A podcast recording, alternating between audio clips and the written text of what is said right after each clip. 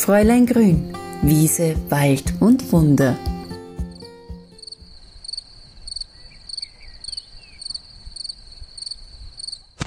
Ja, ein Hallo zu einer neuen Folge von Fräulein Grün, Wiese, Wald und Wunder.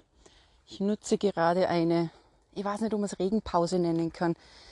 Ah, ich glaube, es geht vielen gleich, dass diese unfassbare Hitze und Trockenperiode einfach ja ein augenöffnendes Signal ist. Ich komme aus Salzburg. Salzburg ist berühmt und bekannt für den Salzburger Schnürdelregen. Wir haben sogar Monumente, die aufgrund des Regens geschützt werden mussten, weil ja, Salzburg war einfach immer ein Regenort. Und dieses Jahr ist es das erste Mal, dass ich zum einen erlebt habe, dass es keine Eisheiligen gegeben hat und zum anderen, Achtung, Seite warten.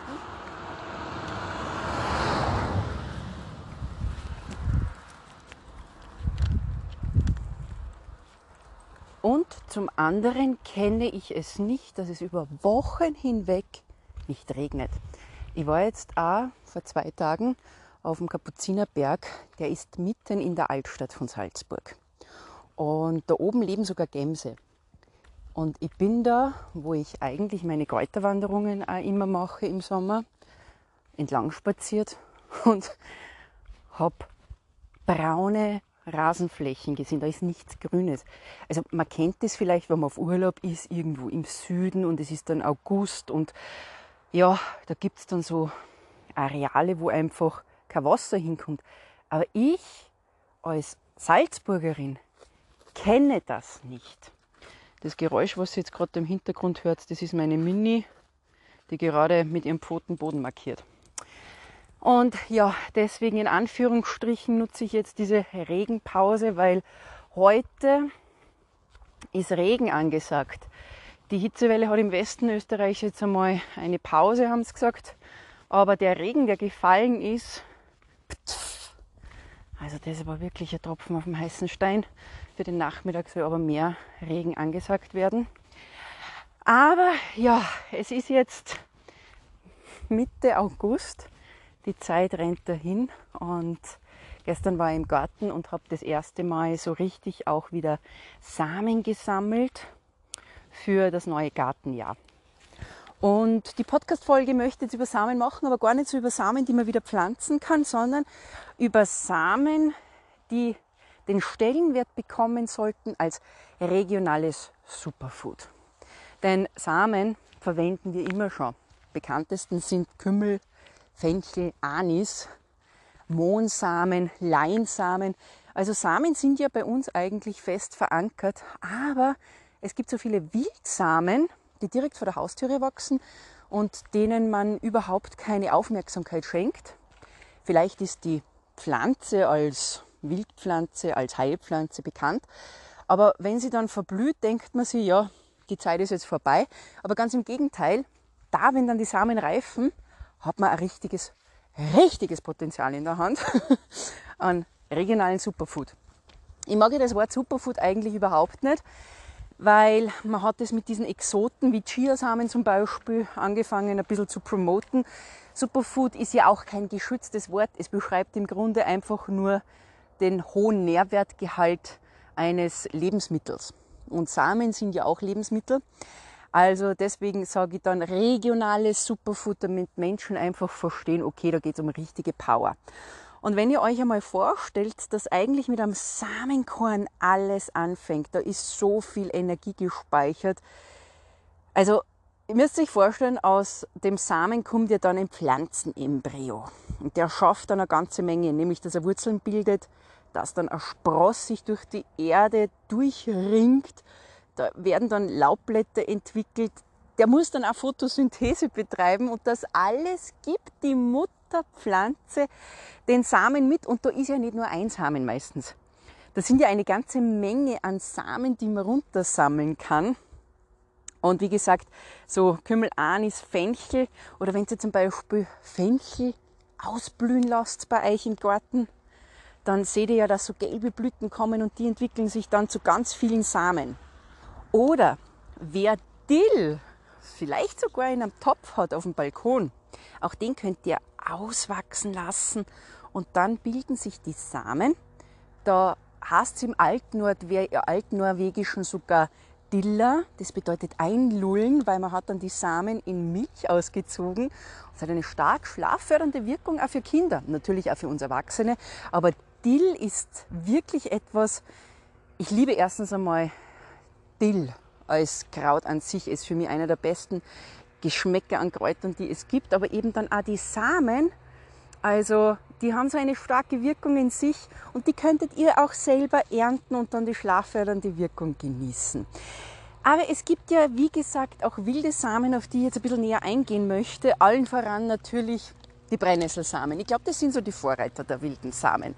Sicherlich hat jeder von euch schon einmal gehört, dass man Brennnesselsamen sammeln kann. Die sind reich an Vitamin A, B und E, ungesättigte Fettsäure ist drinnen, die Linolsäure, die sind Wachmacher, also ich mache zum Beispiel immer so Energiebällchen und dann rolle ich die nicht in Kakao, sondern rolle die dann in Brennnesselsamen. Fast so wie ein kleiner Espresso am Nachmittag. Die waren in den Klöstern verboten. Mönche und Nonnen durften die nicht essen, weil sie die Libido stärken. Also in diesen Brennnesselsamen steckt eine ganze Menge drinnen und dann gibt es auch immer die Diskussion, ja wann sammle ich denn die Brennnesselsamen? Die sind jetzt grün, da ist doch viel Chlorophyll drinnen oder sammle ich sie, wenn sie braun sind? Wann ihr sie sammelt, ist natürlich jedem selber überlassen. Aber wenn ich jetzt vom Samenkorn spreche, bei der Brennnessel muss man korrekterweise sagen, das sind ja keine Samen, sondern das sind ja Nüsschen. Also hier gilt aber trotzdem dasselbe wie für die Samen, die für die Vermehrung verantwortlich sind. Wenn ich das hohe Potenzial der kompletten Mutterpflanze nutzen möchte, dann ist das nicht im grünen Zustand. Samen sammelt man dann, egal ob jetzt für, ich möchte die Pflanze wieder aussehen fürs nächste Jahr oder ich möchte diesen Samen nutzen als Lebensmittel, dann, wenn sie braun sind, wenn die Pflanze alles abgegeben hat und sich verabschiedet, also wenn auch die Pflanze sagt, ich habe jetzt meine Energie weitergegeben an die Samen und die fallen dann zu Boden und können dann eben eine neue Pflanze entwickeln, dann sind Samen reif, dann ist das ganze Potenzial drinnen. Und das gilt auch für Brennnesselsamen. Dann, wenn sie sich von grün in Richtung hellbraun, dunkelbraun färben, dann ist für mich, sage ich jetzt, der richtige und wichtige Zeitpunkt, Brennnesselsamen zu sammeln.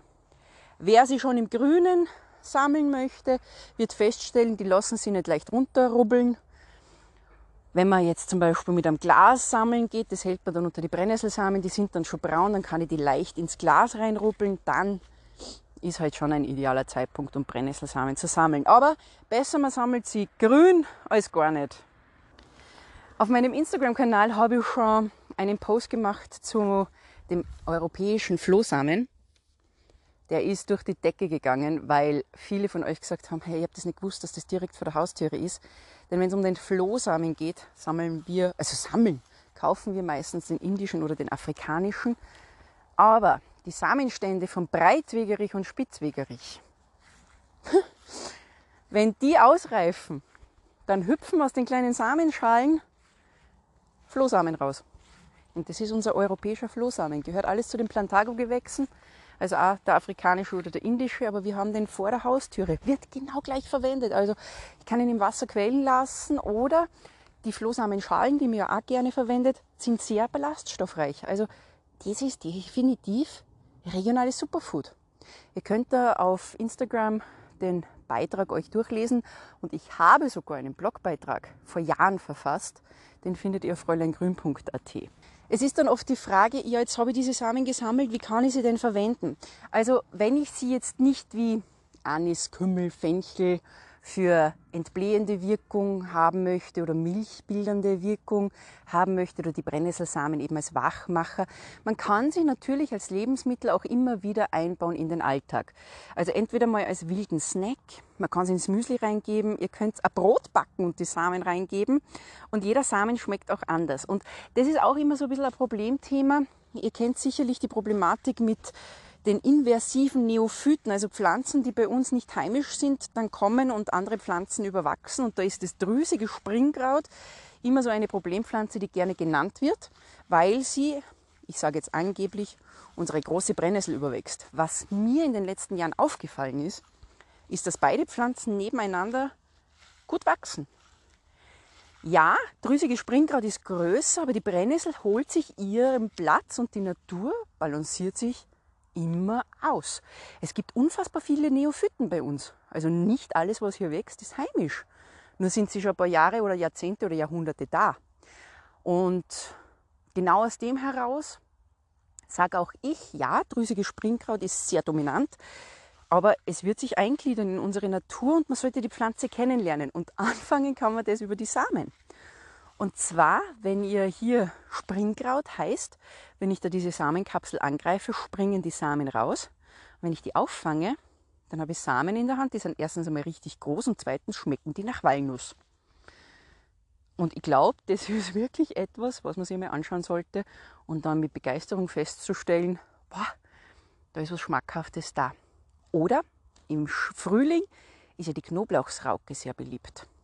Und die Knoblauchsrauke hat pfeffrige Samenkörner und die können jetzt gesammelt werden.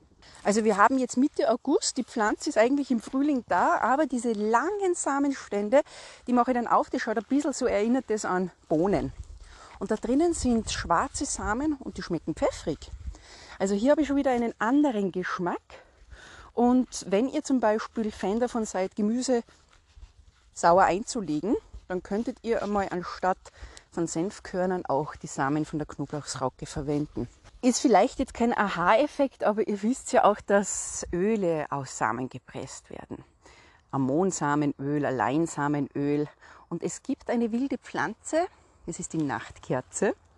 Und die Nachtkerze hat ganz kleine schwarze Samen. Und das ist das Nummer 1 Mittel für Neurodermitis, für Schuppenflechte, für einfach auch entzündete Haut, wenn man hier Öl presst. Jetzt haben die wenigsten natürlich eine Ölpresse zu Hause, aber das kann man schon überall kaufen, ob jetzt in der Apotheke oder im Drogeriefachmarkt. Ist ein bisschen hochpreisiger, ihr müsst euch einfach vorstellen, diese Samen sind sehr klein, aber ich kenne sehr viele Neurodermitis-Geplagte, die mit dem Nachtkerzenöl wunderbare Erfahrungen gemacht haben. Also auch nicht außer Acht zu lassen, dass Samen, Wildsamen, auch etwas Wunderbares sind, um in der Hautpflege zu wirken. Und bevor ich jetzt euch noch sage, überblicksmäßig, welche Pflanzen noch Samen schenken, möchte ich euch noch ein Rezept mitgeben, nämlich das ist ein Kraftpulver, das ihr aus verschiedenen Samen mischen könnt, die ihr kennt. Und dann könntet ihr eine Kraftpaste daraus machen. Also entweder pulverisiert ihr die Samen oder ihr lasst sie ganz. Das ist ganz euch überlassen. Aber gebt dann frische Heidelbeeren dazu und Honig vermischt das Ganze und gebt es dann auf ein Frühstücksbrot. Das ist ein Energiekick, da werdet ihr den ganzen Tag nicht müde werden. Wichtig ist es natürlich aber auch, wenn ihr euch nicht sicher seid, welche Pflanze habe ich vor mir. Ich kenne sie zu 100 Prozent, dann bitte auch nicht die Samen sammeln. Das gilt gerade auch für Dolgengewächse, wie zum Beispiel die wilde Möhre. Wilde Möhre auch ein ganz, ganz wunderbarer Samen, der pfeffrig schmeckt. Aber Achtung, in der Schwangerschaft hat eine abortive Wirkung. Das heißt, auch hier muss ich immer darauf achten, was sammle ich wirklich, wie ist mein Gesundheitszustand bzw. wie ist meine Lebenssituation. Und die wilde Möhre gehört zu den Doldengewächsen. Ich kann Samen sammeln vom Bärenklau, ich kann Samen sammeln auch vom Wiesenkerbel, ich kann Samen sammeln auch natürlich von der Waldengelwurz oder Engelwurz, aber ich muss sie erkennen, weil das sind Dolgengewächse und hier gibt es auch giftige. Also es gilt einfach wie immer, wenn es um Pflanzen geht, die ich wild sammle, egal ob Wurzeln, das Kraut selber oder dann die Samen, ich muss die Pflanze zu 100 Prozent kennen. Aber Pflanzen, Wildpflanzen, die uns Samen schenken, nur damit ihr mal eine Übersicht habt, sind neben Brennnessel, Breit- oder Spitzwegerich, der Knoblauchsrauke, also drüsige Springkraut habe ich ja erwähnt, Nachtkerze oder die wilde Möhre noch folgende. Das Barbarakraut ist eine wilde Gräseart, die ja gelb blüht. Bärlauch, im Frühling schon der Tipp jetzt von mir, Bärlauchsamen, wunderbar. Die Zapfen von der Fichte, die haben auch Samen. Dann der Giersch, auch ein Dolgengewächs, aber Giersch kann man vielleicht im Garten selber haben und kennen auch schon viele. Hirtentäschel, Sauerampfer, Vogelmiere oder jetzt kommt sie dann auch die Hagebutte. Da drinnen sind ja diese kleinen Nüsschen, die behaart sind, das ist auch das Juckpulver, aber diese Nüsschen, diese weißen behaarten Samen haben Vanillin und Kieselsäure in sich und da kann ich einen wunderbaren Tee machen. Schaut einfach, dass ihr einen Teebeutel nehmt, der ganz fein ist, damit die Härchen nicht im Teewasser landen und dann habt ihr hier aus den Samen etwas, was euch Kieselsäure liefert, Silizium und es schmeckt dann noch gut. Also das war wie gesagt ein kleiner Überblick über das, was ich euch bei den Samen mitgeben möchte. Und ja, freudiges Sammeln und ich hoffe, wir hören uns dann wieder bei einer nächsten Folge von Fräulein Grün, Wiese, Wald und Wunder.